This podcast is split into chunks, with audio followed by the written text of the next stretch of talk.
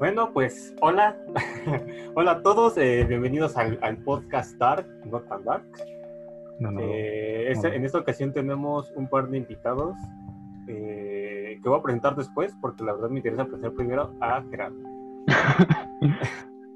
No le hagas el feo a los invitados porque si no ya nadie va a querer venir. Ah, bueno.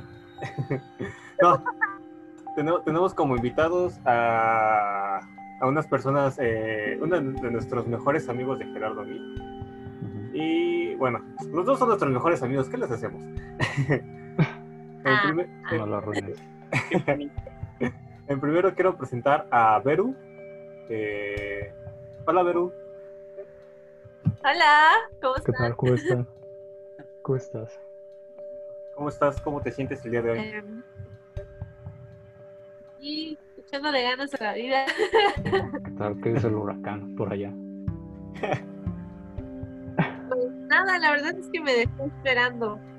Porque ya nos habían asustado de que iba a estar así súper, súper cabrón. Y bueno, es que hay una leyenda aquí que se cuenta ya unos ayeres en donde, pues, como una secta se reunió para proteger al Estado. Y que pues, siempre el huracán que llega así súper mamón, luego pues baja de rango y desaparece o solo es una lluvieta. ¿Por esa secta? Entonces sí, nos dejó, nos... ajá, nos Pues dejó esperando paro, ¿no? ese huracán. pues sí, la verdad. Bueno, al menos este, sí, sí estuvo feo en norte, pero al menos no, no destrozó todo el, todo el estado. Chidas las sectas. Bueno, pues, es, un, es un gusto tenerte aquí, Beru. Esperamos saber que te sientas cómoda. Gusto estar aquí. Y por otro lado tenemos a, a la razón por la que eh, hoy en día sigo vivo. Eh, Oh Sacó de my las God. drogas, ¿no? sí, me sacó de las drogas. En realidad él, el en realidad él fue el que me llevó a conocer el mar. Eh, eh, bueno, como dijimos en el primer podcast, tenemos una banda y esta persona es el vocalista y guitarrista de esta banda. Se llama Ricardo. Ricardo. Ricardo Lara. El amor de mi vida. Son- son- de ¿Qué tal, chavos? Cuando duro. Eh, ¿qué, qué tal, ¿Qué tal tu día, Richie? ¿Cómo te sientes? Pues nada, aquí andamos con, con tarea y todo, pero, pero todo bien. De verdad, ¿qué si tú ni estudias? tú no eres culto. Y es, Eh, bueno, co- como dijimos en el podcast, en el primer podcast, este primer mes queremos hablar sobre historias eh, paranormales o de terror o de miedo, como quieran llamarles, porque pues mes del terror, ¿no? Sí, básicamente, como lo dije en el anterior podcast, no le puse un mensaje a él y le dije, hey, creo que todo sea de terror por este mes. Y ya, Ya, porque más adelante van a ser otros temas que nada que ver con el terror. pues va a variar. Va a variar, va a variar. Y Eh, agradecer aquí a los invitados porque son los padrinos del podcast, básicamente. Sí, son, son los primeros invitados, entonces, por favor, eh, primero, primero, creo que antes de entrar a las historias, para ustedes, ¿qué representa el mes del terror o creen que es muy americano pensar así? Muy malinchista.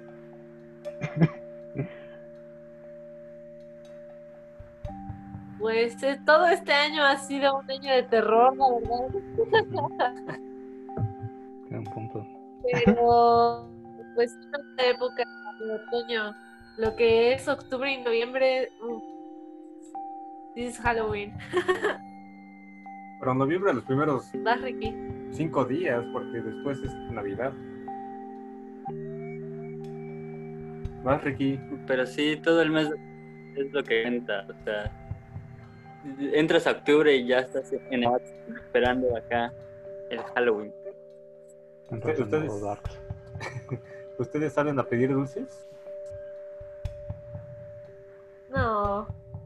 No, hay, hay unas colonias como residenciales, o sea, cerradas, en donde sí hacen eso, pero pues, es algo así como muy planeado, así de, ay, ya va a llegar el día, hay que pagar para la renta y, ¿cómo se llama? Y, dar los dulcecitos que van a llegar los niños a, los vecinos a pedir dulces. Ya es como así, hacen grupitos de todo. O sea, no es como, como América. En otras, Pero todos- palabras, en otras palabras dices que es muy blanco eso de pedir dulces. Pues, pues sí, no es Algo sí, así, ¿qué ¿no? más?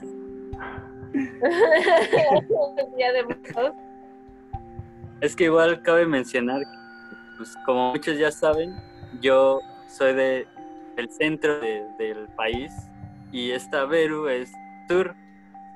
Entonces, ¿qué se llama? Ya nos escuchas, Richie. Regresamos al estudio, Joaquín. Regresamos al estudio. ¿Qué te dejaste escuchar cuando dijiste que era del sur? Esta Vero. Cuando empezaron a hablar de los blancos. Ah, sí, o sea, ella es del sur. Ella es del sur y acá celebran otra cosa muy diferente a lo que es el Día de Muertos, a lo que nosotros conocemos como el Día de Muertos. Sí, aquí se llama Hanal De la marquesita. ¿Se, se llama cómo? Hanal Pishan. Oh, ¿tiene, tiene algún significado? Supongo que sí, ¿Cómo? por eso se. ¿Ti- ¿Tiene, tiene, tiene algún significado así como de esta palabra significa tal? ¿O es de alguna lengua, un modismo? Es la celebración de este, el Día de Muertos, pero en maya, o sea, Mm, aquí pues, la península es la península, entonces este, muchas tradiciones, palabras, sí, este, las seguimos conservando. Entonces el canal Pichán es nuestra tradición del Día de Muertos, este, pues de, de la cultura maya. Oh, no, órale. Yo también tengo algo de maya. Nada más la cara. No, color. Eh. Bueno, ya. Bueno, este. eh, ay, se olvidó lo que iba a decir. bueno, eh, como es el, el mes del terror, creo que es un poquito cliché hablar de historias de terror.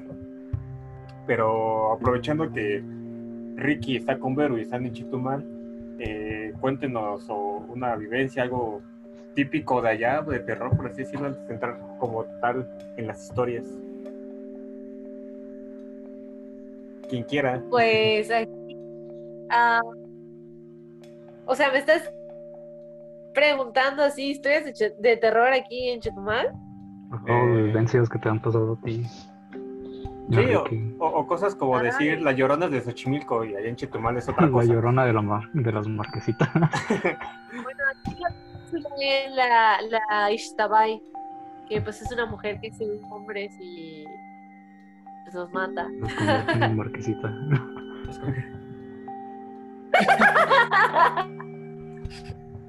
A su estado puro, que es el queso de bola. A su forma natural. bueno, bueno, yo pregunto porque yo, yo- yo nunca he ido para allá, yo no sé costumbres ni creencias ni nada de, de allá. Entonces, y creo que tienen mucha, mucha cultura que sería interesante platicar, al menos por ahora en cuanto a terror. Bueno, pues ahora que me lo mencionas, eh, en una ocasión en la prepa hicimos un viaje eh, a Yucatán. Entonces este viaje era pues de historia, geografía, biología y esas cosas. Y era una ruta llamada la Ruta PUC, que es así pasar por varios lugares, ¿no? Entonces en una de esas fuimos a una hacienda. Aquí era pues era muy común haciendas con españoles y pues esclavos mayas. Entonces cuando llegamos a la hacienda después de caminar unos 6 kilómetros en la selva tropical, este, el, el guía le dijo al maestro, ah, es verdad, aquí hubo una matanza así de colonos con los mayas. Entonces estamos caminando por donde los cuerpos así se murieron y, se encontraron los mayas y todos así de, ¿qué pedo? Entonces también eh, los mayas tenían un árbol sagrado que es el árbol de la ceiba y pues sí había árboles de ceiba en, en esa hacienda. La hacienda se llama Hacienda Tabí. Entonces pues nosotros íbamos a la hacienda que por cierto, eso de que el guía le dijo al maestro, realmente no se lo dijo a nadie, o sea, nosotros escuchamos, una amiga y yo, que estábamos ahí enfrente del maestro, que pues le revelaron, o sea, ni siquiera el maestro sabía que había una matanza maya, entonces estos árboles ceiba, este, como que guardan mucha energía, sea energía positiva, energía negativa y así. Entonces, pues ya nos acercamos a nuestros amigos y fue así de, oigan, que quitaron a mucha gente. Entonces todos empezaron a asustar e incluso eh, empezamos a tomar fotos del lugar. Y ya que íbamos en el camión de regreso, vimos una foto que todavía la tenemos y está en internet y se hizo viral, de que en las escaleras había como una puerta, pues, o sea, un arco. Realmente no era una puerta así de madera, sino un arco que daba a otra habitación. Y estaba completamente oscuro, pero cuando vimos la foto, pues era una fucking niña ahí parada. Y fue así de, no mames, no mames. este, y pues ya, eso es todo. No, no, o sea, en primera, qué feo que ustedes lo vivieron, porque no fue otro grupo. en segunda, Ajá, bueno, en realidad somos cuatro grupos de la prepa, pero, pero pues sí, mi amiga fue la que tomó la foto y todos nos morimos. me me gustaría que, me gustaría que me mandaras esa foto para ponerla de portada para este episodio. este, Scarpa. en segunda, eh, bueno, por lo que dices es una hacienda. Esa hacienda ya de tener cierta historia detrás de. O sea, como dices, bueno, la- las... Es que no sé si decir que son apariciones, pero si la buscas así, debe de tener como un contexto por el cual pasa, ¿no? Por, por el cual Claro. su- suceden esas cosas. ¿Tú sabes por qué? O sea, ¿tú, sabes, ¿tú conoces ese contexto? Pues al momento de, de que el, guía le contó al maestro de que pues hubo una matanza de mayas ahí contra los españoles, pues realmente te das cuenta o bueno, te pones a pensar de que pues hubo mucha crueldad. Entonces puede ser que en todo caso de que de verdad una niña muerta en la foto, puede ser que esta niña fue torturada y pues vaga su, su alma por ahí, ya sabes. Bueno, y aparte de que es una niña, yo creo que un- una aparición de una niña es más, más intensa que la de si vieras un fantasma de un adulto. Creo que- Ajá, bueno, este, pensando es por la, inocen- la inocencia que tiene esta niña, ¿no? ¿Qué culpa tenía? Exacto, sí, creo que entra en la parte tanto terrorífica como a la vez este, moralmente mala, pero pues, es una niña, al final de cuentas es, es- te mete ese miedo de más, por así decirlo, al saber que es una niña. Sí, bueno, es una historia. este, tú, Ricky, tú que eres más hacia acá, que eres más cercano a nosotros, eh, ¿algo te ha pasado? ¿Algo que nos puedas contar reciente o cuando eres niño? Pues no, fíjate que realmente no creo mucho en fantasmas, en seres de otro mundo. Bueno, seres de otro mundo sí, pero fantasmas no. Eh, pero, por ejemplo, ahora que Vero menciona de los mayas, ¿no han escuchado que en Templo Mayor, eh, bueno, todos sabemos lo que ha sido Templo Mayor ahí en el Zócalo? Gran lugar. Eh, era ajá, ese lugar donde sacrificaban ahí a los aztecas, Sí. pero pero o sea, tú vas en las mañanas y ves ahí a personas que se visten así representativas, que hacen limpias y todo eso, no sé si te ha tocado. Eh, sí, sí, sí, sí, me ha tocado ver.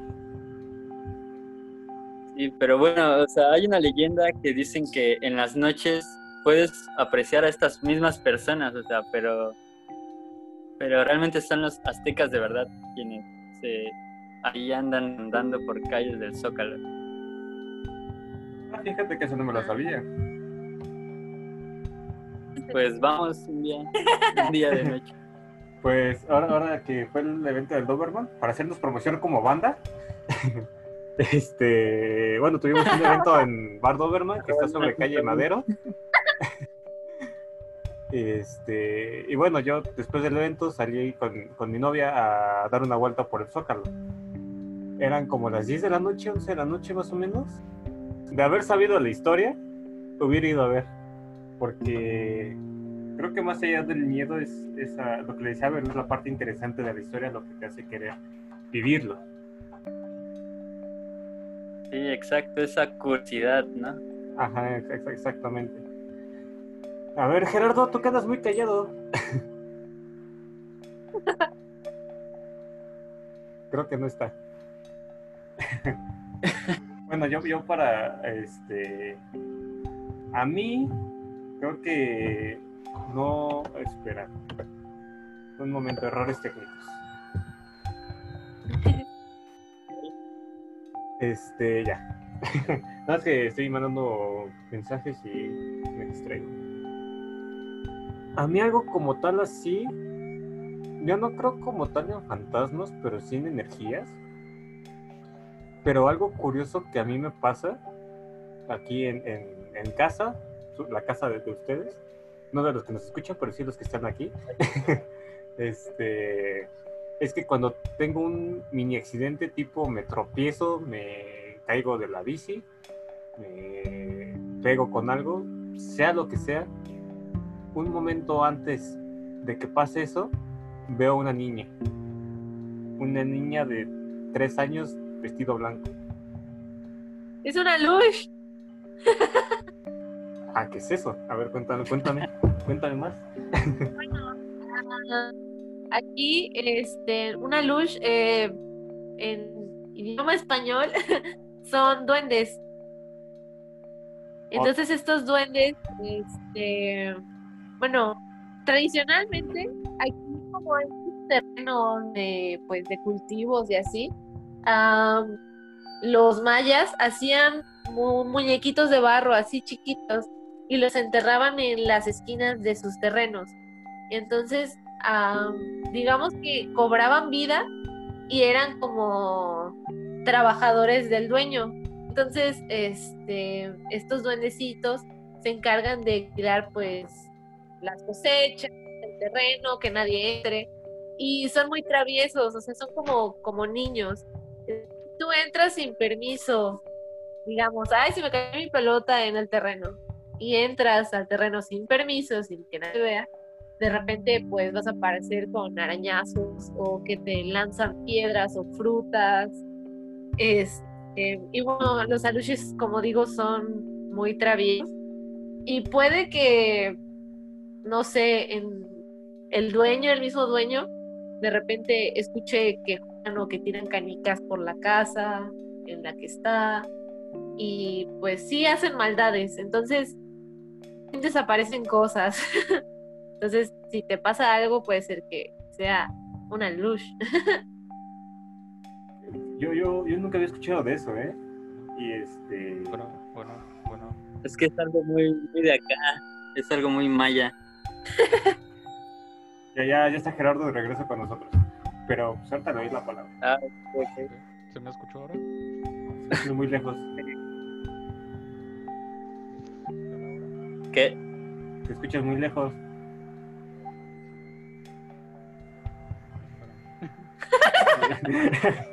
bueno, este, bueno, sí, o sea, tú dices que es algo muy de allá.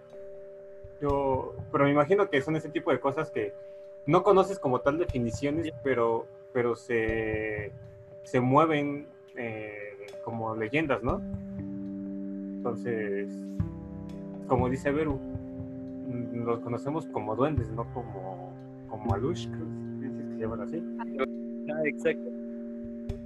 Este, Como esos elfos que todos tenían en, en los 2000.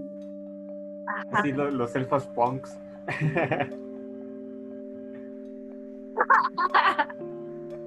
Bueno, pero sí, bueno, Eso, eso estaba medio raro.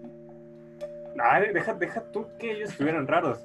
Raros los que los compraban. Porque había muchos que les compraban ropa, les los vestían, los peinaban y los cuidaban como. No sé. ¿Me escucho? Sí, lejos todavía. Me lleva. No, yo, yo lo escucho bien. Yo lo escucho lejos. De internet. Bueno, si quieren, le seguimos así a ver si escucha la transmisión final. Ahora sí me escucho, ¿no? Ya lo escucho. Ah, bueno. Pero, pero sí, vol- volviendo al tema, después de la interrupción que me hizo Gerardo, este, sí, o sea, es algo que a mí me ha pasado desde que tengo memoria. Siempre, siempre que he tenido un accidente de, recurrentemente de niño te caes en el patio jugando, lo que sea. No, era, entonces en especial era cuando era chiquito cuando veía a esa niña. Y es una niña que no reconozco ni por fotos para decir que era alguien que murió ahí o cosas así. Entonces, es algo que lo personal siempre me ha tenido con, con interés, pero a la vez como de, aguanta, ¿qué es lo que está pasando? ¿Por qué? Y yo lo considero paranormal. ¿Siempre has vivido en esa misma casa? Toda mi vida. Es como las primarias que fueron construidas arriba de un eh, cementerio. Aparte ese Catepec, dudo que no haya sido el cementerio de alguien. No, no, bueno, pero, pero creo que esta- Este. No, pero esta casa creo que fue de las primeras que se construyeron por aquí en ese tiempo, porque era de mis abuelos. Entonces, pues quién sabe, o sea, realmente no conozco la historia, pero sí. Sí es algo, algo extraño. Tú, Gerardo, tú que vives enfrente de un cementerio. De dos. ¿de dos? ¿Neta? No, es que vivo en una primaria. Viven en- No, vivo enfrente de una primaria. Enfrente de un kinder. Por eso dijo que, que vive enfrente de un cementerio, De dos. de dos cementerios. ¿Por Sí, qué? ¿Por qué dos? Pues, creo que nada más me ha pasado lo, lo típico de escuchar ruidos. O de aquella vez que te conté esa historia de una chica que, que hubo un accidente en la contaron. madrugada. Cuéntalo tuyo. Cuéntalo, Vale. cuéntalo. ¡Haz lo tuyo! Eh, pues, en la madrugada, mm, ni siquiera me acuerdo qué día fue, ni hace cuánto, hace como dos años, ¿no? Porque todavía éramos amigos. en la madrugada se escucharon ruidos de, mm, que venían por atrás de, de la primaria. Yo pensaba que, era, que eran los gatos que, te- que tengo aquí en mi casa, que pues estaban haciendo cosas de gatos en la azotea. Porque si saben el ruido de los gatos a la hora de tener contacto es muy feo. Y fue cosa que no le di importancia, básicamente pasaba muy seguido porque pues son gatos y es lo que hacen.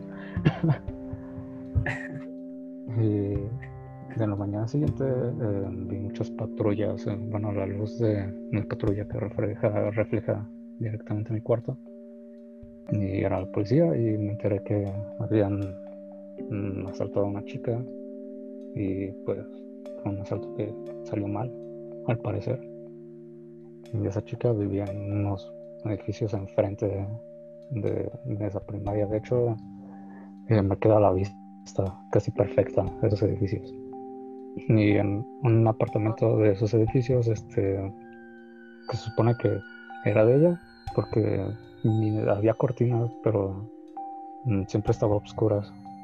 Eh, luego se prendían las luces o estaba la ventana abierta. De hecho, una vez que quedé de ver con Ángel, porque Sí, este. De hecho, de hecho iba a contar eso. Eh, Gerardo, para los que no sepan, vive muy cerca de donde yo vivo. Eh, y una vez nos quedamos de ver. Yo ya sabía esa historia de la chica. Y normalmente paso por esa casa, por ese edificio donde la chica vivía. habían pasado que como dos semanas, tres semanas después de, que, de lo que pasó. Gerardo me contaba que se veían luces, se veían sombras, pero eh, pues nada como para sacarse de onda, por así decirlo. Bueno, la cuestión es que una vez iba a verlo, pasé por esa casa y volteó al cuarto de esta chica. Y... Sin saber que era su cuarto. ¿Eh? Sin saber que era Ah, su bueno, cuarto. sí, sin saber que era su cuarto. Lo primero que veo es a una mujer cerrando las ventanas, cerrando las cortinas y cerrando la ventana. Entonces dije, ya ocuparon ese cuarto. Y me quedé pensando, bueno, sí sabrán que la persona que lo habitaba ya no vive. Es esas preguntas que luego te haces aquí bien mal dejado, ¿no? Pero resulta que no, que el cuarto seguía sin habitarse. Sí, de hecho. Madres. Creo que ya ahorita ya está habitado, pero sí duró que como un mes casi sin habitarse. Sí, sí, y, y cuando yo pasé y yo vi a esa mujer eh, como tal viviendo ahí, porque es como alguien que pues, arregla su casa, ¿no? Que ves así.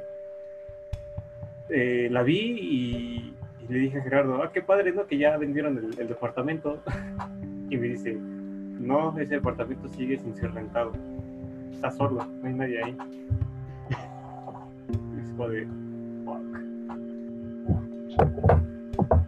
¿Te pusiste pálido? No- Sintió el verdadero terror. sí, desde ese día Mm. como que empiezo a oler colores. Joder, colores. Eh, espera, me llegó un mensaje de Zoom. Bueno, mientras platíquenme ustedes, eh, como mencionamos ese, eh, en un inicio, No dice, esta reunión ya no tiene un límite de tiempo. Ah, no, no, perdón. Falsa Perdón. alarma. Sí, por eso, por eso, por eso me puse a leer el mensaje. este, a ver, Veru, no sé, aparte de la historia de la hacienda, ¿tienes alguna vivencia tuya que, que hayas tenido? Sí, ya me acordé. Ah, hubo una temporada por ahí del 2017, yo todavía estaba en la prepa, que no sé por qué, o sea, se me subía el muerto todas las noches como por durante tres meses. O sea, esto de las parálisis del sueño, ¿sí las ubican? Sí, sí, sí. Se han morido. Bueno, pues, ajá, no sé si hay gente que escucha el podcast que no sepa que es una parálisis del sueño, pero pues es cuando ah, supuestamente estás tan cansado que tu cerebro cree que estás muerto, entonces te asustan tus sueños para que despiertes. Pero pinche cerebro culero, o sea, eran sueños muy, muy feos. entonces, ah, pues sí, llegaba el momento en el que me dormía y era así de, ay, a ver con qué mamada me va a salir el muerto ahorita. Entonces, la verdad eran sueños muy creativos. Vaya que eran unas pollitas de sueño. Pero, por ejemplo, ahorita eh, Enrique y yo nos estamos quedando en casa de mi hermana. Y casa de mi hermana es una ludoteca. em, Ujú. que es donde pues niños pueden quedarse a jugar y así, pero por la, por el COVID, pues ya no está funcionando. Entonces, pues eh, yo le contaba que en la parte de abajo, yo en un tiempo trabajé aquí cuidando niños y dando clases, entonces me acuerdo que uno de los sueños que tuve, yo estaba en la cocina y vi a un niño parado ahí como solito, como con miedo. Y yo así de, ay, ¿qué te pasa? Y el niño me dijo, es que siento dentro de mí. Y yo así, entonces me di la vuelta y vi una sombra negra así como de dos metros y yo así de. Entonces, justo en ese momento sentí como mi cuerpo se, se entumeció completamente y yo me hundía en la cama. O sea, esa sensación de que vas cayendo y solo puedes mover los ojos y quieres gritar y no dices nada. Pues así era por tres meses, amigos. No sé por qué, estuvo muy raro, pero, o sea, llegué al punto de dormir con rosarios y pues rezar antes de dormir, porque pues no dormía nada. Bonito. No es cierto. Bueno, pero, pero creo que aquí metes otro tema importante en cuanto a cuestiones de vivencias, que es la espiritualidad. Por así, por así decirlo, esa, el dormir con rosarios o, o ese tipo de cosas te dio cierta paz.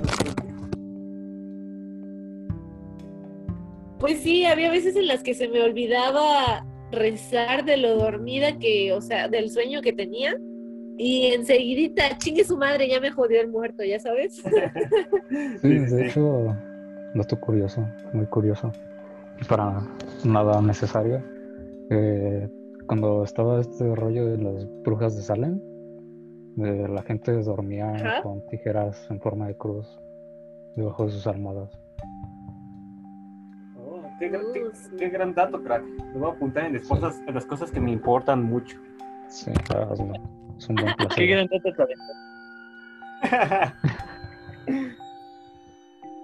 pero, pero sí, o sea. este, Qué bueno que te pregunté. No, es que es este eh, es un buen placebo, es lo mismo. Bueno, no quiero decir que la religión placebo. buen Bueno, ya. ah, para, para, para mí la religión, no quiero meterme en temas de religión, pero es un, Eh, es un arte placer para. Sí, Muchas sí. cosas. Sí, continúa con la historia, pero Eh, pero bueno, e- eso, eso que me cuentas, ¿cuánto tiempo tiene a hoy? O sea, ¿hace Pues te tiempo? digo, eh, yo tuve esto de los tres meses con parálisis de sueño en 2017 y actualmente sí me ocurren, pero pero ya es menos frecuente. Sin embargo, ya no duermo con un rosario, pero sigo rezando antes de dormir. Ah, y otro fun fact es que vivo al lado de una iglesia. Es oh, un no, cementerio. eso sí da miedo. Al lado de una iglesia y enfrente de una escuela. Una escuela que es igual En católica. serio, qué irónico. Doble cementerio. ¿La escuela es, la escuela es primaria o...? Es primaria. Entonces no creo que tú deberías de tener tanto miedo. Creo que los que deberían de tener miedo A los niños. mal.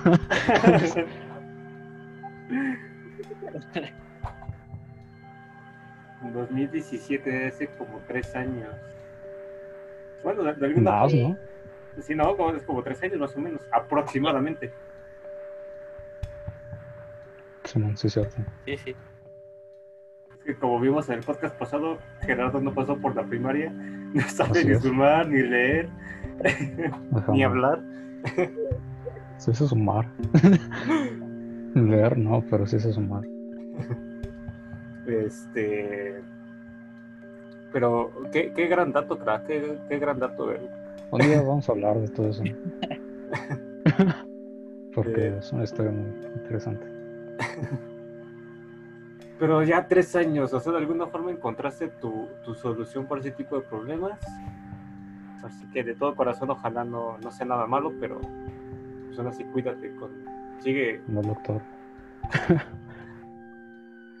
si tu solución Gracias. es efectiva, síguela haciendo porque te queremos aquí por mucho tiempo. Sí, esperamos que no te vayas después de Gracias. que. Esperamos que los dos no se vayan después Síganme de en que. Instagram. Cierto, sí, también todas las redes sociales de los invitados y del podcast. Si es que hay redes sociales del podcast. Eh, ya habrá, ya habrá. estar ahí. Mi amigo los va a poner. la- se va a encargar de todo eso. Eh, me encargo. Eh. Mientras sigan a BN y a Luna Central Band. Cierto, también. eh, bueno, y, eh, tú, Richie, ¿algún, tú, Richie, algún suceso que puedas decir, no de fantasmas necesariamente, pero sí que te haga pensar que son algo. Yo, Tú, Sí. sí, sí, bueno, eh, acabo de recordar algo que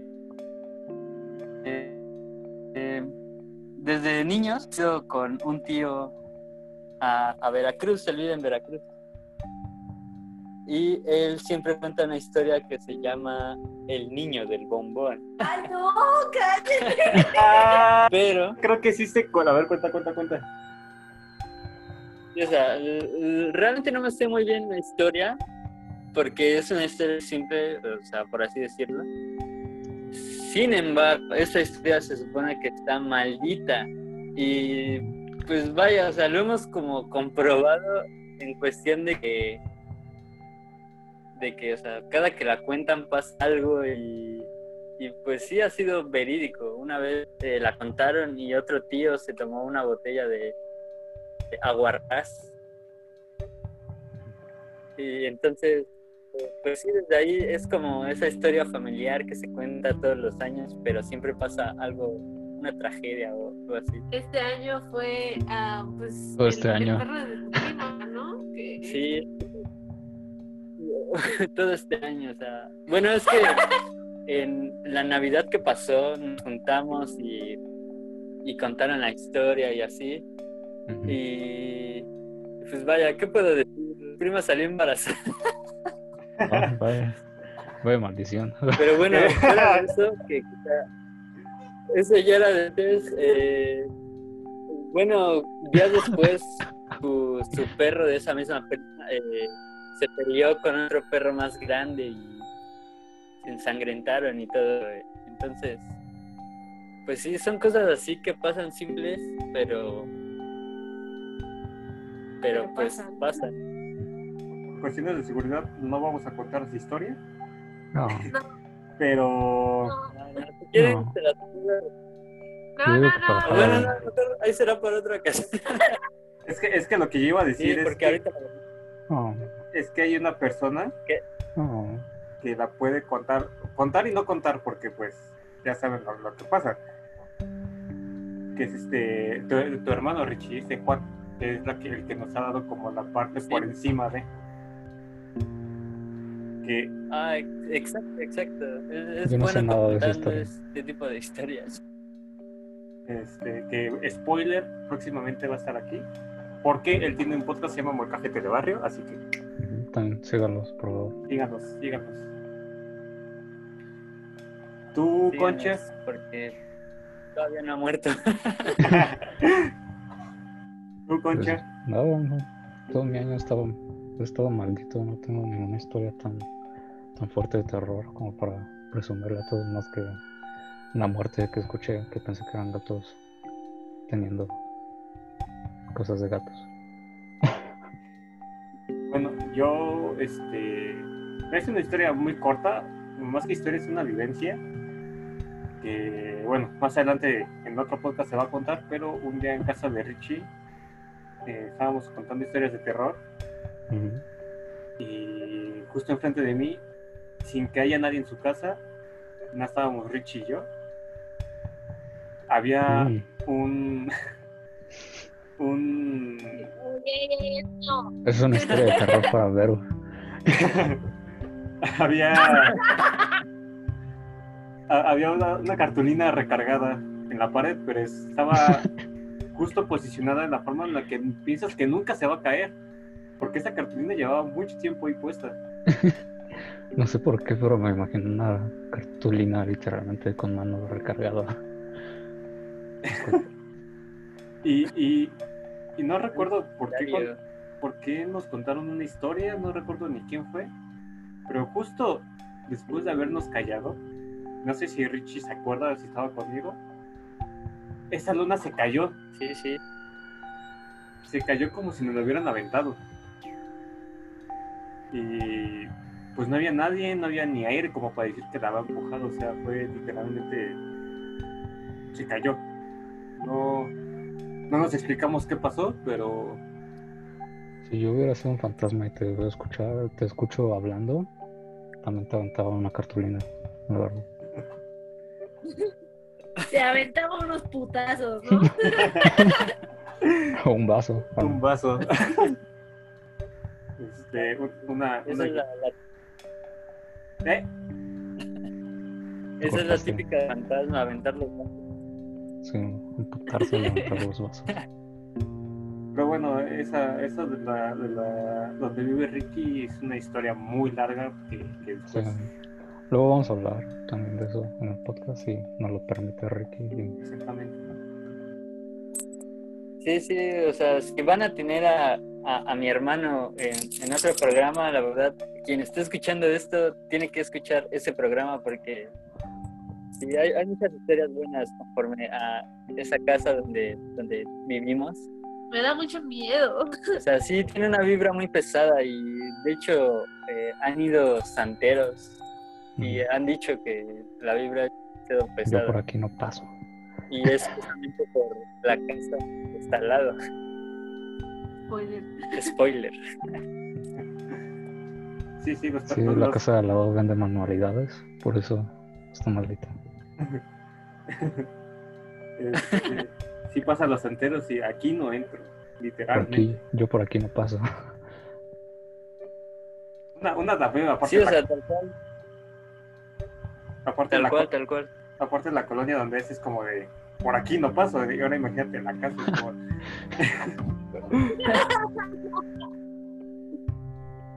En efecto, en efecto. Este, pero bueno, creo que eh, más adelante los vamos a volver a invitar a que nos cuenten más historias, pero eh, creo que creo que cada quien ha tenido sus, De momento lo ya planearon. ya, ya más planeado más adelante porque como saben es nuevo el podcast, entonces estamos experimentando nuevas cosas. Sí, ¿eh? Eh, pues como, como hemos visto, cada quien tiene sus historias, tiene sus criterios. Eh, esperamos sus comentarios, eh, alguna historia que nos puedan poner por ahí, después la leeremos o no, porque no leeremos a ciertas No, personas. no creo. Un saludo. Ahora, ahora Gerardo preparó algo para hoy. No Sí. sé si ya lo tienes a la mano. Sí, pero hay que tener una advertencia que lo que van a escuchar va a ser un poquito muy explícito. ¿vale? Ah, sí, sí, sí, sí. Este, Demasiado, diría yo. Así que poniéndonos, poniéndonos serios, eh, advertencia para, para, serio. para los que... ya dejes de hablar. Para, para los que son sensibles. Ajá, para los que son sensibles, este, y más con esta generación de cristal que todo les molesta.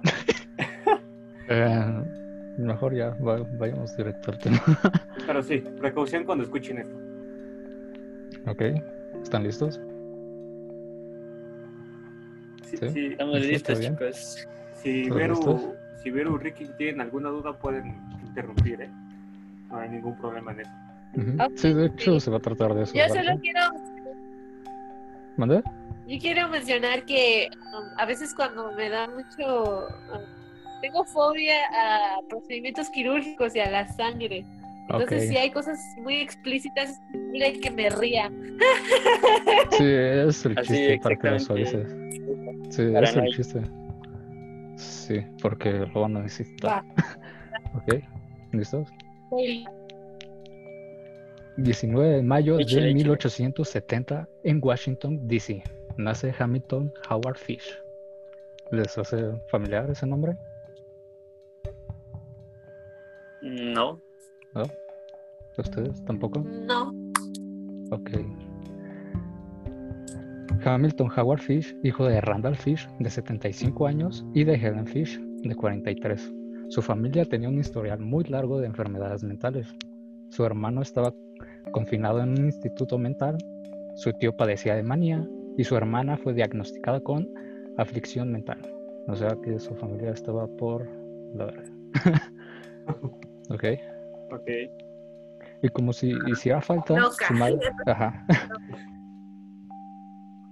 Y, y si hiciera falta, su madre sufría a menudo de alucinaciones. En 1875, cuando este, Hamilton tenía 5 años, eh, su padre, Randall, murió este, por su avanzada edad, lo que llevó a Helen a tener una crisis económica y tuvo que recurrir a dejar a sus hijos en el orfanato de San Juan, donde el pequeño Howard, de tan solo 5 años, sufría abusos. O sea, era bulleado por los niños más grandes De hecho, también era bulleado por eh, los maestros. ok. Como cualquier Verga. escuela de, de, Sí, de como México. cualquier escuela de aquí de México de la SEP. Así es. Tuvo que cambiarse el nombre de Albert Fish. Tuvo que cambiarse el nombre a Albert Fish. ¿Ese nombre se les suena familiar? Sí. Porque este va a ser su nombre a partir de ahora. Se lo tuvo que cambiar después de la muerte de, de uno de sus hermanos y porque era una de las cosas con las que lo molestaban. ¿Ok? Le tenían de apodo Ham and Eggs, o sea, huevos y jamón. Ay, perdón. no hay problema, eh, créeme, eh, te vas a disfrutar riendo de ese güey. No, es Cuando que, él- es que acabas de decir que le hacían bullying y que por eso se hizo pero malo, ¿no? Entonces, no, pues espera. prácticamente nos estamos Todavía falta. de eso todo. Todavía falta, todavía. Créeme, es apenas el inicio. Cuando Albert Fish cumplió Va, va, va. los seis años, los abusos de parte de sus compañeros más grandes se hicieron aún más violentos. Ya no eran solo insultos, sino golpes. Pero Albert Fish poco a poco fue acostumbrándose a recibir este, esta clase de maltrato, lo que causó que a la edad de ocho años disfrutaba, disfrutara de este abuso. ¿Ok? ok. Asu. De hecho, en una golpiza, Albert Era- recibió un golpe muy fuerte en el estómago. ¿Perdón? ¿Eres sadomasoquista? Eh, a eso vamos. De Oh hecho, en, una, en- en golpiza, Albert sufrió un golpe muy, muy fuerte en el estómago, lo que causó perder aire y dificultades para respirar. Eh, se tiró al suelo y el abusador seguía golpeándolo. Este fue el momento en el que el pequeño Albert, de tan solo 8 años, eyaculó por primera vez. Por- Literalmente. Ujú, Qué bonito.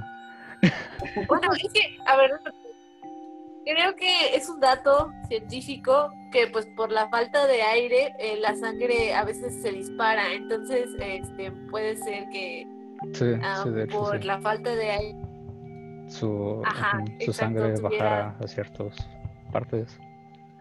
Que no vamos a hablar de eso. Qué buen dato. Un año después, en 1879, este, su madre Ellen regresó por él, ya que había conseguido un trabajo en el gobierno y mejoró su estatus económico. Pero los abusos que recibió Albert Fish eh, por la parte de sus compañeros lo marcarían para siempre. No para algo, no para algo malo, al menos no desde la perspectiva de Albert Fish. Pues él decía que cuando sentía dolor podía alcanzar un orgasmo que no se conseguiría con sexo normal. Ok, o sea, aquí puedes ver que un niño de 8 años ya su mente valió madres. A los, a los, ajá, a los 8 años ya había descubierto el sadomasoquismo, así que ya es una parte muy importante de la historia. A los, a los 12 años, Fish comenzó una relación homosexual con un chico algo mayor de que él, eh, que era hijo de un telegrafista, el cual le enseñó algunas filias y prácticas sexuales que se volverían este, parte del gusto de, de Albert, como el beber orina co- o comer heces. O sea, mm, ustedes saben, más o menos van captando por dónde va el tema. Me estás me estás leyendo tu biografía, ¿no? Sí, así es. Mm, No sé, ella es muy enferma. Eh, No, sé qué puede ser empezando. peor. Apenas vamos empezando. güey. Ya, creo que ya. Creo que ya sé. Bueno, continúa, no voy a arruinar la sorpresa. ¿Ya sabes quién es? Creo que sí. Gracias, gracias por decir eso, porque en el podcast pasado yo di un super spoiler Sí, antes de ti. Eh, no hay problema. Aparte de practicar esto, también comenzó a pasar su tiempo libre los fines de semana escondiéndose en baños públicos, ya que le excitaba el sonido de la gente orinando, el olor a excremento, ver chicos desnudos y, en veces, beber orina de las tazas del baño que no funcionaban, ya que según él, la orina de la gente se juntaba y era más fuerte el olor y el sabor. ¡Oh! Y apenas vamos empezando. A la edad de 20 años se mudó a la ciudad de Nueva York, donde seguía practicando estas acciones, pero también se prostituía y contrataba jóvenes para poder violarlos. Su madre le pidió que contrajera matrimonio co- con una chica que había conocido de 19 años, más bien que ella le presentó, porque obviamente este güey no iba a buscar novia, porque además de ser un enfermo, eh, era homosexual. Y aparte no era tan bien visto ser homosexual en ese tiempo. Y ahorita. Mm. Ah, no es cierto. Ok. Eh, se casaron, tuvieron este, seis hijos que se llamaban Albert, Ana, Gertrudis, Eugene, Juan y Henry. Y de hecho, este, cuando arrestaron a este men, eh, sus hijos dijeron que ni siquiera se imaginaban todo lo que, lo que iba a hacer. Bueno, todo lo que hizo, o todas las filias que practicaba, porque era un si ves fotos de él, era como un este. como un abuelito, güey. Y Ni siquiera se veía que. este. que te pidiera que lo miraras en la cara. Ajá. Pero oye, pero ¿cómo identificas que a alguien le gusta que le den en la cara? Por, por eso mismo. Por, por eso mismo. ¿Has visto eh, una foto de Sergio Andrade? Creo que ahí se puede indef- identificar bien a alguien que le gusta que le manden la cara. No, si no, pásense al Instagram de, de Ángel.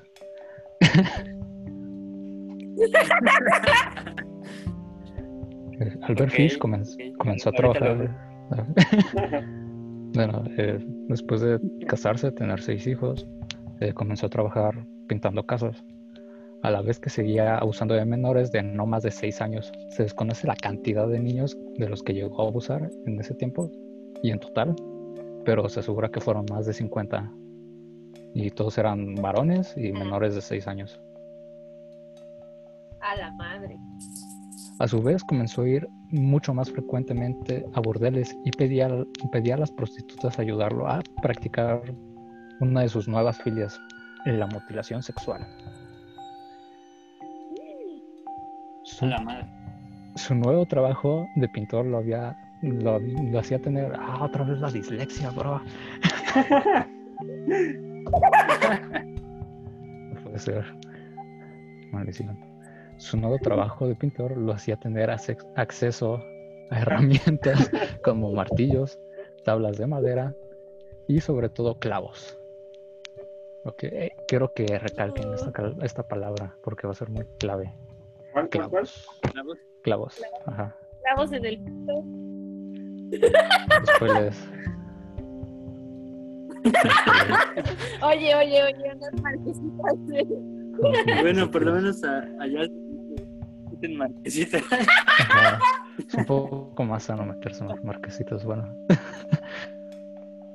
Creo que si hubiera conocido la- las marquesitas igual le hubieran gustado.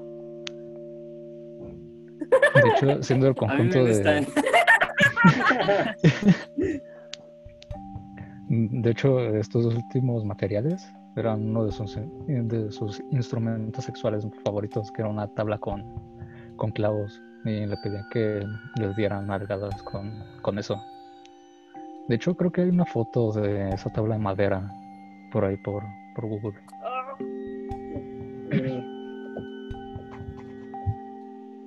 Continúa. De hecho, también, además de esto, llegó a tener este interés por la castración.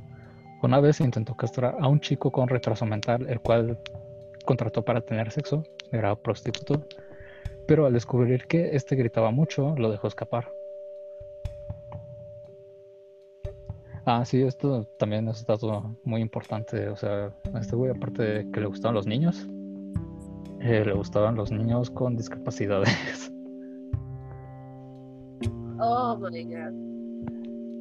En 1917, a sus casi ya 47 años, su mujer lo abandonó por otro hombre, por otro hombre eh, no porque descubriera las filias que Albert Fish practicaba, sino porque obviamente era homosexual y no iba a tener contacto con él, porque si tu hijo es homosexual y no lo dejas ser homosexual, eh, va a pasar algo así.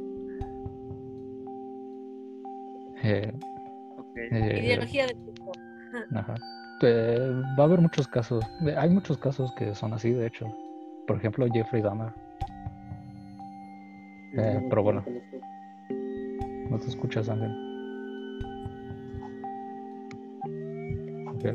¿Me escuchan? Sí, ya. Ok, no lo conozco. Sí. Luego hablamos de él. Ok. Eh, Albert, al saber que su esposa lo había abandonado con todos sus hijos y al estar solo cayó en una espiral de depresión y de locura. Eh, esto hacía que eh, él juraba por su vida este, escuchar voces, entre ellas las del, las del apóstol San Juan, que le ordenaba envolverse en una alfombra y gritarle a la luna. Al mismo tiempo comenzó a autolesionarse de maneras más graves, entre ellas golpearse los testículos con un martillo y meterse 29 agujas en la pelvis y en la uretra. ¡Ah! De hecho, hay una radiografía de, de. Sí, pero no lo voy a buscar. Sí, búscala. ¿Tú, tú, tú, tú la tienes? Ah, ya se fue. Qué bueno. Una pausa para los sensibles. A ver, déjenme, déjenme de. Yo estoy aquí. Ah, ya regresó. Sí, Cancelamos a Oswaldo como otro invitado. sí, sí la tengo. Por cierto. Y sí, sí la vi. ok, continúa con tu, con tu relato. Mm, ahí tengo que marcar, eh, hacer, decir un dato muy importante porque es muy frecuentemente en los asesinos que hay un factor que los haga quebrarse y que los haga empezar a matar gente. Por ejemplo, este, este men nada más le gustaba que, que le mearan en la boca y, así. Pero eh, se puede ver que con intentar castrar a alguien eh, ya, ya empezó a desarrollar como una psicopatía.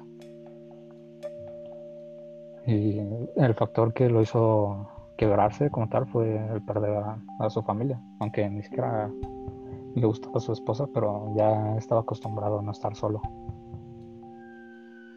Ok. Sí, sí, sí, sí. Centró muchos de sus ataques en, en estadounidenses con problemas mentales y en, africanos, y en africanos de su propio raza. Eh, ah, la manita. No puede ser. Porque este, este men empezó a tratar de, de atacar este, a personas con problemas mentales y a africanos, a personas negras. Que no sé si esté bien decirle eso, Ajá. pero en el año de 1919, ¿mandé? Afroamericana. Sí, personas afroamericanas. Eh, en sí está ma- mal matar, ¿sabes? Sí, el- Pues sí, en ajá, no no hagan chavos. Sí. En el año de 1919 intentó apuñalar a un niño con problemas mentales, del cual solo terminó abusando sexualmente. Y aquí es donde llegamos a donde más fuerte se pone la cosa.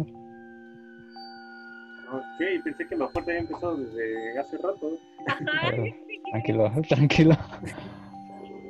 No tan rápido, vaquero. El a ver, 25 de, el 25 de mayo de el 25 de mayo de 1928, Edward Wood colocó un anuncio clasificado en la edición dominical del diario New York World que decía, hombre joven de 18 años desea posicionarse en el país. Eh, Este men básicamente era eh, político.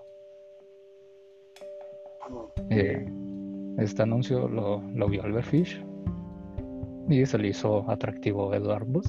Así que, como tenía este, la dirección, porque eran otros tiempos, eh, Albert Fish fue hasta la dirección y al llegar conoció a la joven hermana de este Edward Booth, Grace Booth, de tan solo 10 años.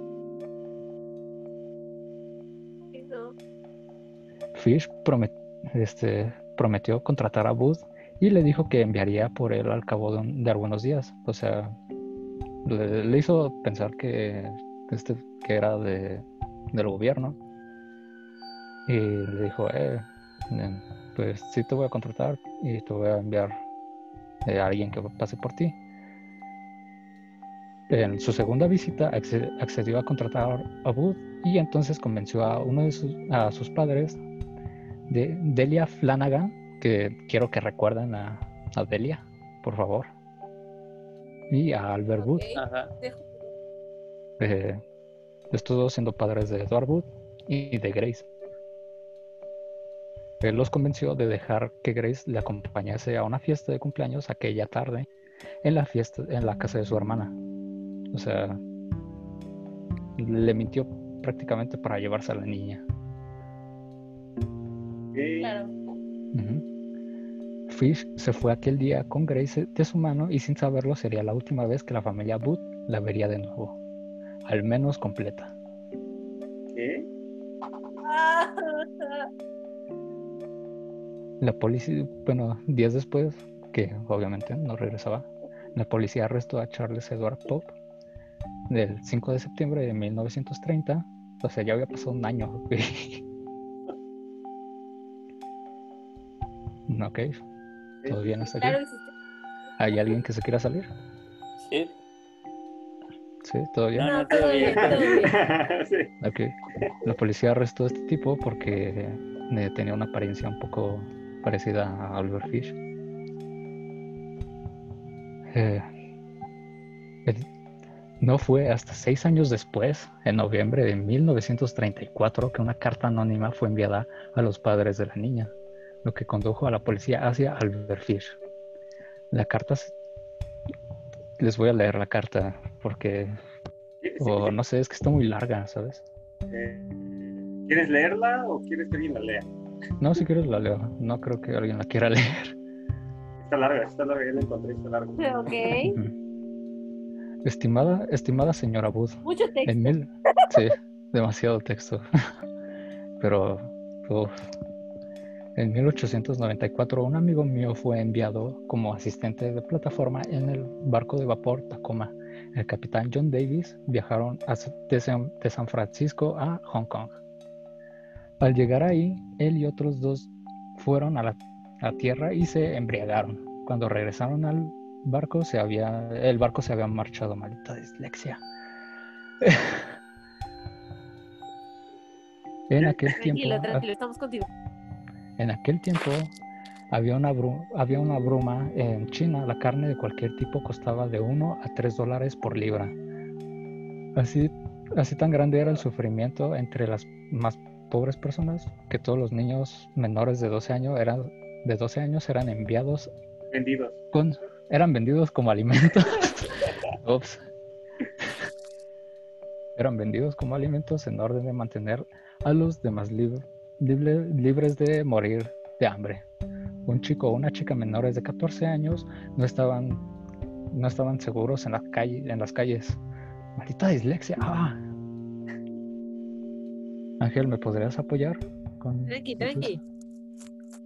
Espera un momento. Ah, bueno, si quieres le sigo yo. Ya tengo la carta de mis manos, porque tengo la carta original. ¿Lo- ¿Quieres que, que la continúe yo? No, aquí está, aquí está, aquí está ya. Vale. Dice, un chico o Ustedes. chica menores de 14 años no estaban seguros en las calles. Usted Ajá. podía entrar a cualquier tienda y pedir corte en filete o carne de estofado. La parte del cuerpo desnudo de un chico o chica sería sacada y lo que usted quisiera sería cortado de el trasero de un chico o chica, la cual es la parte más dulce del cuerpo, era vendida como chuleta de ternera a un precio muy alto.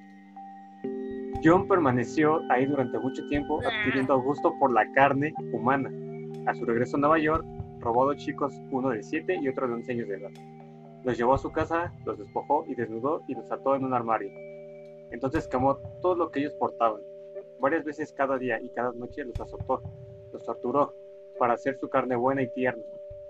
Primero mató al chico de 11 años de edad, porque tenía el trasero más gordo, y por supuesto una mayor cantidad de carne de...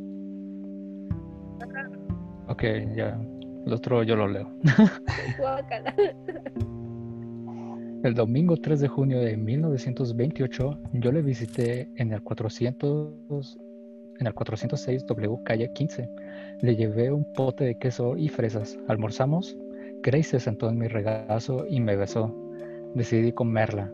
Con el pretexto de, de llevarla a una fiesta, usted dijo que sí, que ella podría ir. La llevé a una casa vacía en Winchester, que, que yo había escogido. Cuando llegué, le dije que se quedara afuera. Ella recogió flores, subí y me quité mis ropas. Eso suena muy como de viejito, ¿no? Sí, sí, sí. Bueno, ya, continúa. Sí, sí, sí. No, no corto la, Tu no corto la tu- función. Tu chiste no fue tan... Sí, ya lo noté. Malditos salvajes. Yo sabía que si lo hacía, las, las habría de manchar de, de sangre. Maldita dislexia. ¡Ah! Cuando todo estuvo listo, me asomé a la ventana y la llamé. Entonces me oculté en, una, en un armario hasta que ella estuvo en la habitación. Cuando ella me vio completamente desnudo, comenzó a llorar y a tratar de correr escaleras abajo. La atrapé y me dijo que si le haría, que si le diría a su mamá. Ah, no, que se lo diría a su mamá. Sí, me dije, no manches. sí, no mames. no. La desnudé, pateó y me rasguñó. La estrangulé y entonces le corté en pequeños pedazos para llevarme la carne a mis habitaciones. La cociné y la comí. Cuán dulce y tierno fue su trasero asado en el horno. Me llevó nueve días de nueve días comer su cuerpo Ah. entero. Estaba delicioso, carnosa y jugosa. No la follé, aunque podría haberlo hecho si lo hubiera, des- si lo hubiera deseado. Murió virgen. ok. La señora Wood era analfabeta y no podía leer la carta por, por ella misma, así que le dio, así que le dio a su hijo de No cinco mames. años que se la, que se la leyera. No Verga. Fierce después le confesó a un abogado suyo que realmente había violado a Grace por el sabor de su propia eyaculación. No, no Ok. manches, sí, sí, sí. Les dije que iba a estar culero. un niño de cuatro años llamado Billy Madre. Gaffney Ay, qué se, encon- se encontraba jugando en el patio, perdón. Yo les dije. Ok, este niño de cuatro años llamado Billy Gaffney se encontraba jugando en el patio afuera del apartamento de su familia en Brooklyn con un amigo suyo llamado Billy Beaton, de tres años. El 11 de febrero de 1927. Ambos chicos desaparecieron, pero el amigo fue encontrado en el tejado del edificio de los apartamentos. Cuando se le preguntó qué había pasado con Gaffney, Beaton dijo, cito, se lo llevó el coco. Eh,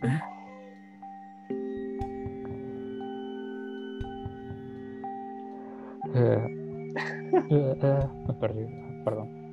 Inicialmente, Inicialmente, no, sí, perdón. Inicialmente, un sujeto llamado Peter eh, Madres Kutsinogowski. Pi- Peter Kutsinowski. Ajá, ese man. No puedo juntar palabras tan difíciles con mi dislexia, perdón. Tranquilo, Eh, estamos con, contigo. El bueno, este ya se murió. Sí. Este man eh, fue el principal sospechoso del asesinato de, de el pequeño Gaffney. Entonces, Joseph Mihin, un conductor de tranvía de, Brooklyn, vio una foto de Albert Fish en los diarios y lo identificó como el anciano que vio el 11 de febrero de 1927, tratando de calmar a un niño sentado a su lado en el tranvía. El chico no, no, lle- no llevaba una chaqueta y lloraba por su madre. Eh, Albert Fish fue arrestado por el hombre fuera de Ah, no, perdón, el niño fue arrastrado por el hombre fuera del vehículo. Maldita dislexia, bro. Tú dale, tú dale. Sí, creo que lo tuvimos que haber ensayado antes. Tú tuviste que haber aprendido a leer antes. Sí, cállate. El, el cuerpo de Gaffney nunca fue recuperado. La madre de, Bi- de Billy Bistafi en la, en la prisión de Sing Sing. Que vaya peculiar nombre esa prisión. Pero de hecho, esa fue la prisión donde por primera vez estuvo Al Capone también. ¿Saben quién es Al Capone? Youtuber, ¿no? Sí, Al Capone. Exactamente. Ok, Este- continúa, continúa. La madre de Billy le pidió detalles a Albert Fish y él confesó con la siguiente carta a su abogada. Lo llevé a los, cito, lo llevé, lo llevé a los vertederos de Ricker Avenue. Ahí una de las, hay una de las casas que permanece sola, no lejos de donde lo, lo tomé, llevé al chico ahí. Lo despojé, lo desnudé y até sus manos y pies. Lo amordacé. ¿Eh? ¿Qué? ¿Qué, qué pasó? Ay, es que se atoró, creo. Ah, perdón. Ah, pero estás escuchando bien. Eh, repito, lo despojé, lo desnudé y até sus manos y pies. Lo amordacé con un harapo sucio que recogí en el vertedero. Entonces quemé su ropa. Arrojé sus zapatos al vertedero, regresé y tomé el tranvía a 59 Street a las 2 a.m. Cam- y caminé de ahí a casa. Perdón, ver niños muertos me, me da sueño. El siguiente día, cerca de las 2 pm, llevé herramientas y un buen y un buen látigo de nueve colas, casero. ¿Dónde? ¿Cómo? ¿Qué pasó? Linda historia para venir. Sí, exactamente. Joder, todavía no termina. Eh, bueno, llevó un látigo de nueve colas que él había este, hecho con un, mar- un mango corto. Corté uno de mis cinturones a la mitad. Corté esas mitades de seis tiras cerca de 8 pulgadas de largo. Perdón. Azoté su trasero. Perdón por hacer esa pausa tan incómoda. Azoté su trasero descubriendo hasta que la sangre corrió por, en sus piernas. Corté las orejas, la nariz, le cor- corté la boca de oreja a oreja, le saqué los ojos y estaba muerto entonces. Enterré el cuchillo en su vientre, acerqué mi boca a su cuerpo y bebí su sangre. Recogí cuatro sacos viejos de patatas y reuní una pila de piedras. Entonces lo corté en pedazos. Tenía que. Tenía un. Tenía un fardo conmigo. Que no sé a qué se refiere con fardo. ¿Me podrías ayudar, Ángel? En qué es un fardo. Fardo. Sí, estoy poniendo mucha atención. Sí, sí, sí. Sí. Fardo. ¿Escuchaste cuando le sacó los ojos? El paquete de se tela, tomó su sangre. un fardo es un paquete de tela, papel, etcétera, que contiene ropa u otros enseres para poder transportarlos de un lugar a otro. Ok. Es una maleta. Literalmente. Sí. Continúa. Puse su nariz y orejas en unas cuantas y unas cuantas rajas del vientre en piernas y de sus piernas aproxima- aproximadamente a dos pulgadas debajo de su trasero. Puse esto en mi fardo. Perdón por reírme. Puse esto en mi fardo con mucho papel. Le corté la cabeza, pies, manos, eh, brazos y piernas debajo de las rodillas. Coloqué todo, lo- todo esto dentro de los sacos pesados piedras, perdón por el sueño. Con piedras los até y los arrojé en las fosas de agua fangosa. O sea, básicamente se deshizo del, del cuerpo. Sí. Sí, sí, sí. Eh, eh, perdón, me perdí. Creo que es... Bueno, de esto se regresó a su casa. tuve, tuve enfrente, estuve enfrente de su cuerpo. ¿Qué me, qué? Esperen, perdón. Ah, A ver, ¿te ayudo? ¿Te ayudo? Eh, no, estoy bien. Solo enséñame a leer la próxima vez. Tuve el frente de su cuerpo que me gustaba. Tuve el frente de su cuerpo que me gustaba. Su mono, entre paréntesis, pene en argot. ¿Ok? Sí, Y sus piwis literalmente. son este, testículos en argot. Ok, sí, Ok. sí. Y un agradable y gordo trasero para asar, el- para asar en el horno y comer. Hizo un estofado con sus orejas y nariz, pedazos de su cara y el vientre.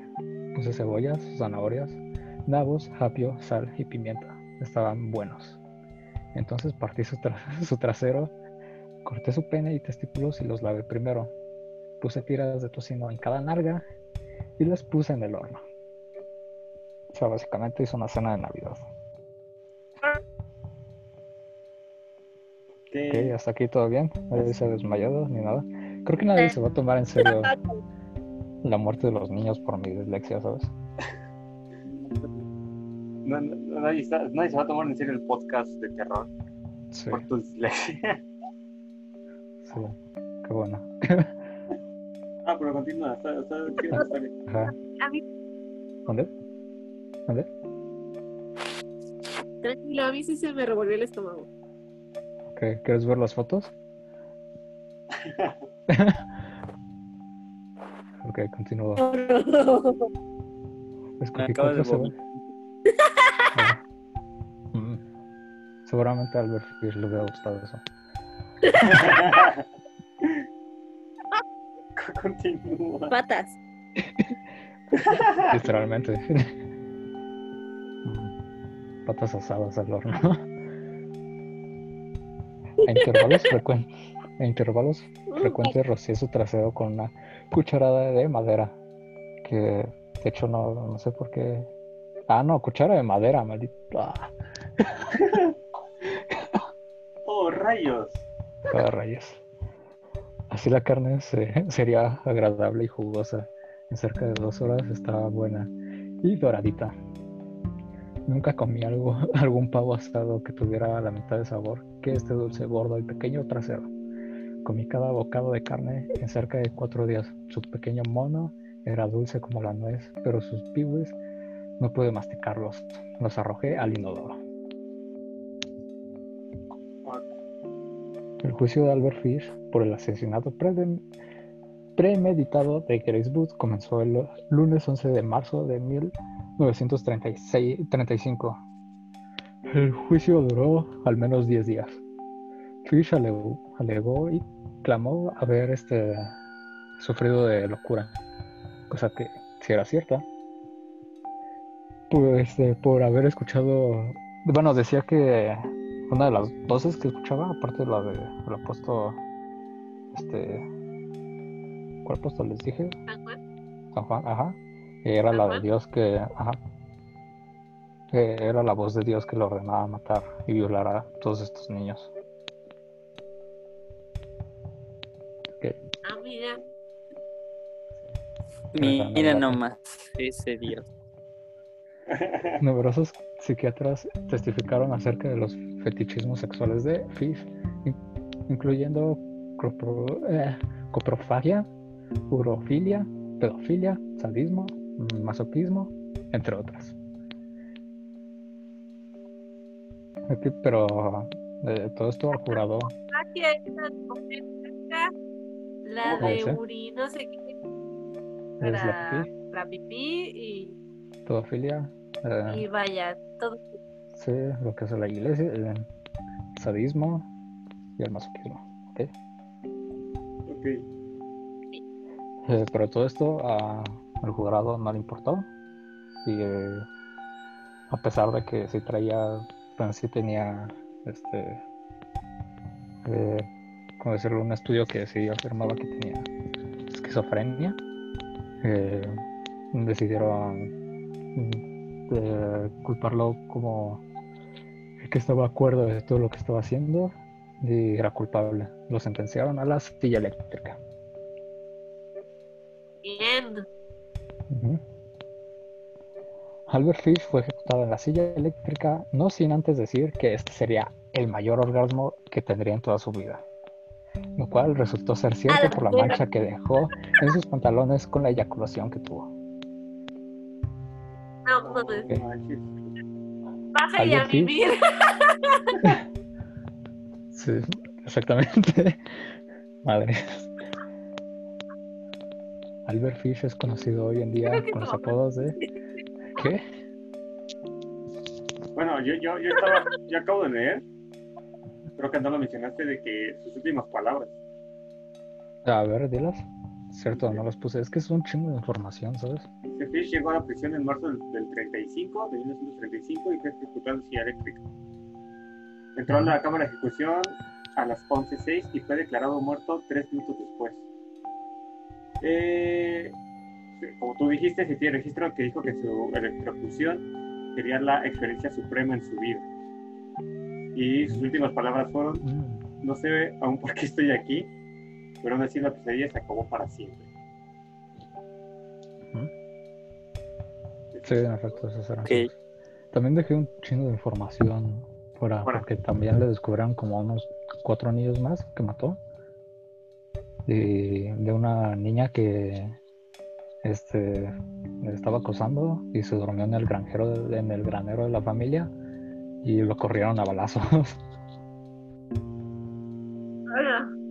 Eh, Albert Fish es conocido hoy en día con los apodos de El Hombre Gris, El Hombre Lobo, El Hombre Lobo de Wisternia y El Vampiro de Brooklyn. Y esa fue la historia de Albert Fish. ¿Qué tal? ¿Qué les pareció? omitiendo, omitiendo todas las la dislexia. Muy cool. Omitiendo toda la dislexia. Todas Ajá, ¿qué las faltas ortográficas de Julio. No, sí, ¿qué les pareció? O sea, ¿qué, qué es lo que te ver, Richie? Quiero que- Piensa. Sí, yo, yo pensé en otra cosa muy distinta. No, no conocía sobre este sujeto. Entonces sí me pareció bastante interesante y enfermo. y pues personalmente considero demasiado perturbador eso de de pues comer humanos. Entonces el hecho de imaginarme cómo bueno, mi mente es muy física, entonces cuando decías cómo los cortaba y eso no guacala, qué asco. Hubiera sido más perturbador sin la dislexia, ¿sabes? Pero bueno, creo que como dice Vero, es un, es un tema que no todos conocen. Pero yo pienso que debería ser un recordatorio hoy en día para los que hacen ese tipo de cosas que no están bien, Que no lo hagan. Que no, ya que no lo hagan. que no lo hagan. Mensaje. Qué buena reflexión. No lo hagan, bro. No maten gente, no se coman niños, Y es no se metan cosas en el Bueno, sí háganlo, pero sin dañar a nadie. y- y es Las que, marquesitas no van a ir. y, y es que la, la personal es perturbador saber que hay personas así, pero pues día hay personas que consumen, que les gusta consumir contenido gráfico de eso, o sea, literalmente los pedófilos. Es- La iglesia. Concha, Ok, me no. leer eso El Nabla. Un día vamos a hablar de todo eso, ¿sabes? No lo spoiles.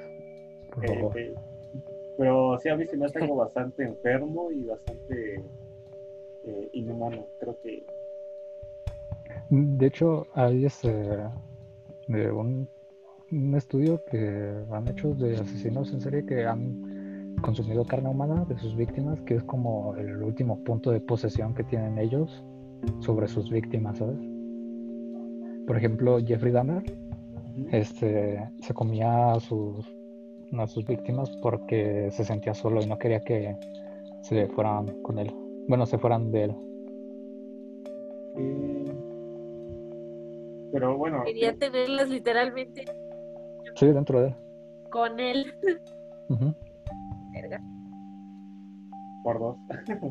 Tú, Richie, andas muy callado. Ya se desmayó. Pues me, estoy en shock, amigos. ¿Qué les digo?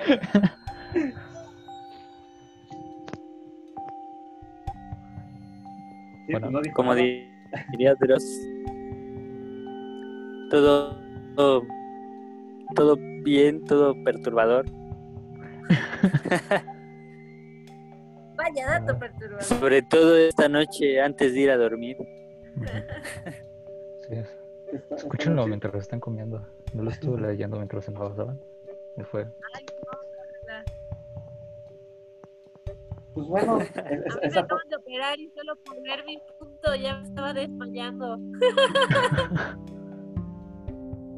esa fue la, la sección de Gerardo que lo vamos a recortar porque. Es la mejor sección del mundo. Además porque me trabo. Pues bueno, creo que creo que hasta aquí va a quedar esta vez. Creo que no sé, no sé, Beru y Ricky si quieran más adelante o después hacer una segunda parte sobre historias de terror, porque esa era la idea de este podcast. Claro. Pero Encantados. pero estuvo, estuvo bastante interesante. Creo que Gerardo tiene esas historias que no conoces y no quisieras conocer, pero aún así te las dice. Y por eso me sé tantas cosas. no, pero bueno, creo que Muy bien. Pon a... Darks, ¿puedes poner a Pichula feliz aquí? Lo voy a poner en la portada. Vale. Pero, pero creo que al final de cuentas esa parte de que a unos cuantos les interesa saber, otros curiosidades. Mm, Sobre Sí. niños muertos, y sí. Gran historia, crack. Sí. Déjala apunto en mi libro Sí, de sí, historia. la verdad es que todo esto, y aunque sea, y aunque no sean cosas de terror, me, me gusta y cotorrear. Mm, Lo que da miedo es que fue un güey que existió, güey. De- Deja, deja, Sí. deja un tanto pensar en lo que existió. ¿Cómo lo vivieron sus víctimas? A mí me da más miedo pensar, eh, pues todo lo que vivieron al final de sus días, como de. Ah, sí, porque otro, otro dato es que este men no, no los mataba luego, luego. Bueno, algunos. Porque era parte de su rush de asesino. Porque es práctico. Bueno, no sé si está catalogado como un asesino práctico o algo así. O organizado o desorganizado. Pero luego vamos a hablar de, de varios más. Sí, Ok. No, y ahora, ahora que me pongo a pensar con lo que dice Darks, lo que vivieron los niños, pues ya ves todas esas historias actuales que dicen que, pues vaya, ah, la carne de los animales cuando están muy estresados porque tienen miedo de cómo los van a matar, o sea, imagínate los niños que dicen, no mames, me van a matar ahorita por un viejo pedófilo, o sea, por y luego este vato dice, Mi piernita, mi "Qué piernita. No, ya te escuchaste, creo. Pero ¡Ay, la agarró el asesino! Ah. No, ojalá no. Ahí está, ya te escuchas. El monstruo de Catepec. Ah, de, de hecho, de hecho, es este también algo que se me nacía, por eso se, lo, se comía a sus víctimas, porque quería sentir el, el poder sobre ellas. Y más porque eran mujeres. Y, y ahora, y ahorita que lo Bueno. decimos. Eh, ahora, sigue, sigue, habla, tú habla. Ya yo terminé de hablar. No lo decía, a ver. Ah, bueno. No, solo dije enfermo. Ah, Continúa. Eh, ahorita que me recordó Richie del Museo de Catepec. ¿Cuántas historias así es increíble pensar que pasaban tan cerca de ti? O sea, literalmente era una persona que de donde estamos nosotros estaba a 20, 30 minutos. Un saludo, Hugo.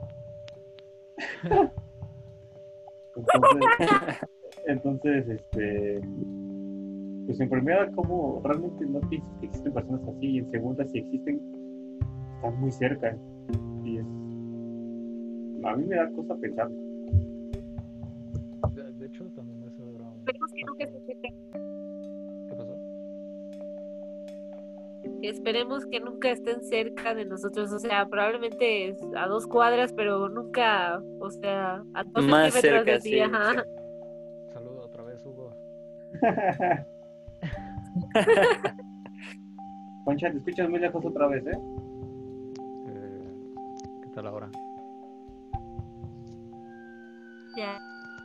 Ya, ¿Se escuchó el perro que ladró? Más o menos. Sí, ahora. Ahí estás, perfecto. Vale. Este, pero sí es como, como dice Beru, de ojalá nunca haya esa cercanía súper cercana en la que tienes que convivir con ellas y, pues, para no pasar algo. Ya cercana. Por eso, no, no, no sé, hay que tener cuidado con quien sea, con juntos. Maten. No maten chavos. Pues bueno, creo que hasta aquí lo vamos a dejar ahorita. ¿Quieren agregar algo? Nada, estoy muy agradecida de estar aquí. Ah, yo dibujo bonito y hago comisiones, entonces mándenme mensaje por arroba verusntn, Instagram y Facebook. Los amo. No, eh, es Arroba Veru SNTN. Lo vamos a poner en los comentarios en el chat de YouTube. Ajá, sí. Gracias. No lo creo. Y arroba Luna Centro Band. Ay, Ricky también hace comisiones de GIFs 8-bit. Si quieren comisiones 8 bit eh, baratas, Tenemos hambre. tenemos hambre, ayuda. Sí, que, que más adelante, bueno, no sé con Gerardo, pero a mí más adelante me gustaría platicar sobre lo que se dedican, porque sí es, es la parte Sí. buena del arte, de la cultura. que- son personas jóvenes haciendo Ah, algo bueno. hombre de cultura. Todo un hombre de cultura. Exacto. ¿Viste Roma? Bueno, ya. Este, ¿Alguna conclusión que, que gusten dar? Pues nada, la verdad es que está muy bien, o sea, que ya estuvieran preparado como, como, por ejemplo con, su diálogo, este, ya un tema específico que pues nosotros, los invitados o futuros invitados, ya conozcan de estas nuevas historias, o bueno, viejas historias que están por conocer o que ya conocen y debatir estos temas. Este, mucha suerte, me, me encantó apadrinar este, este, este podcast. O- o Gracias. Hay talento, solo falta. Gracias. Gracias a ustedes por. por- Sí, Sí, está, está muy bueno. Está bueno el. Pues esperamos que sí, esperamos que, que mucha gente la, la- los escuche. Un saludo, mamá, que estás escuchando esto mientras hablo de pedofilia y cosas así. Mientras no lo escuche, mientras estén comiendo, todo bien. Mientras no lo vean, digo. Pensé que ibas a decir algo así. Mientras no te vea haciendo eso, creo que todo está bien. Pero Ah, bueno, por No tienes cierto. ni por qué considerar hacer eso. Eh, por cierto, eh, ¿hay alguna recomendación que quieran hacer? ah, sí. No sé, películas, música. Ah, ¿Han visto Malcolm? ¿Cuál? Es una serie de culto. Malcolm, eh, el del medio. Creepypastas de Malcolm en el mes. La acaban de subir a Amazon Prime y está, está muy chula. No, ya, recomendación, pues me- sí me gustarían como historias locales, bueno, al menos del país. Por ejemplo, ustedes decían que no conocían la de aquí del sur, entonces estaría chido que, que también incluyeran esas historias, no solo las del centro o así. Sí, a- exacto. vamos a poner a investigador a, a investigar ese tipo de historias. Pero. Igual tengo una película, pero es un poco underground. tú dila, tú dila. Tal vez conozcan, se llama Nacho Libre. Es de culto. Sí, es muy buena. ah, creo que sí la, creo que sí la he visto. Sí, a mí sí me gusta mucho. Sí, sí. Hay. Este. Se me olvidó que iba a decir. Eh, bueno, Sí, sí, sí. entonces ya sería todo. Pues sí, creo que ya sería todo por hoy. Eh, síganos. Pues gracias en- por invitarnos, los queremos. Nosotros los amamos. Gracias. Pues síganos en. Instagram. Eh, arroba Veru SNTN. Eh, arroba Ricardo Lar. eh, a Gerardo como Pamela Gerardo. Y a mí como. Eh, voy a cambiar el nombre a Ángel Díaz.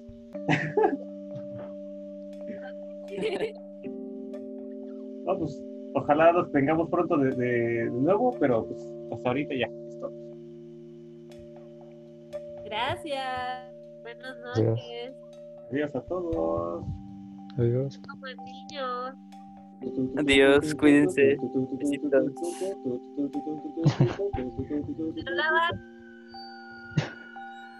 ¿Te acuerdas cuando hubo no bueno, los- Espera.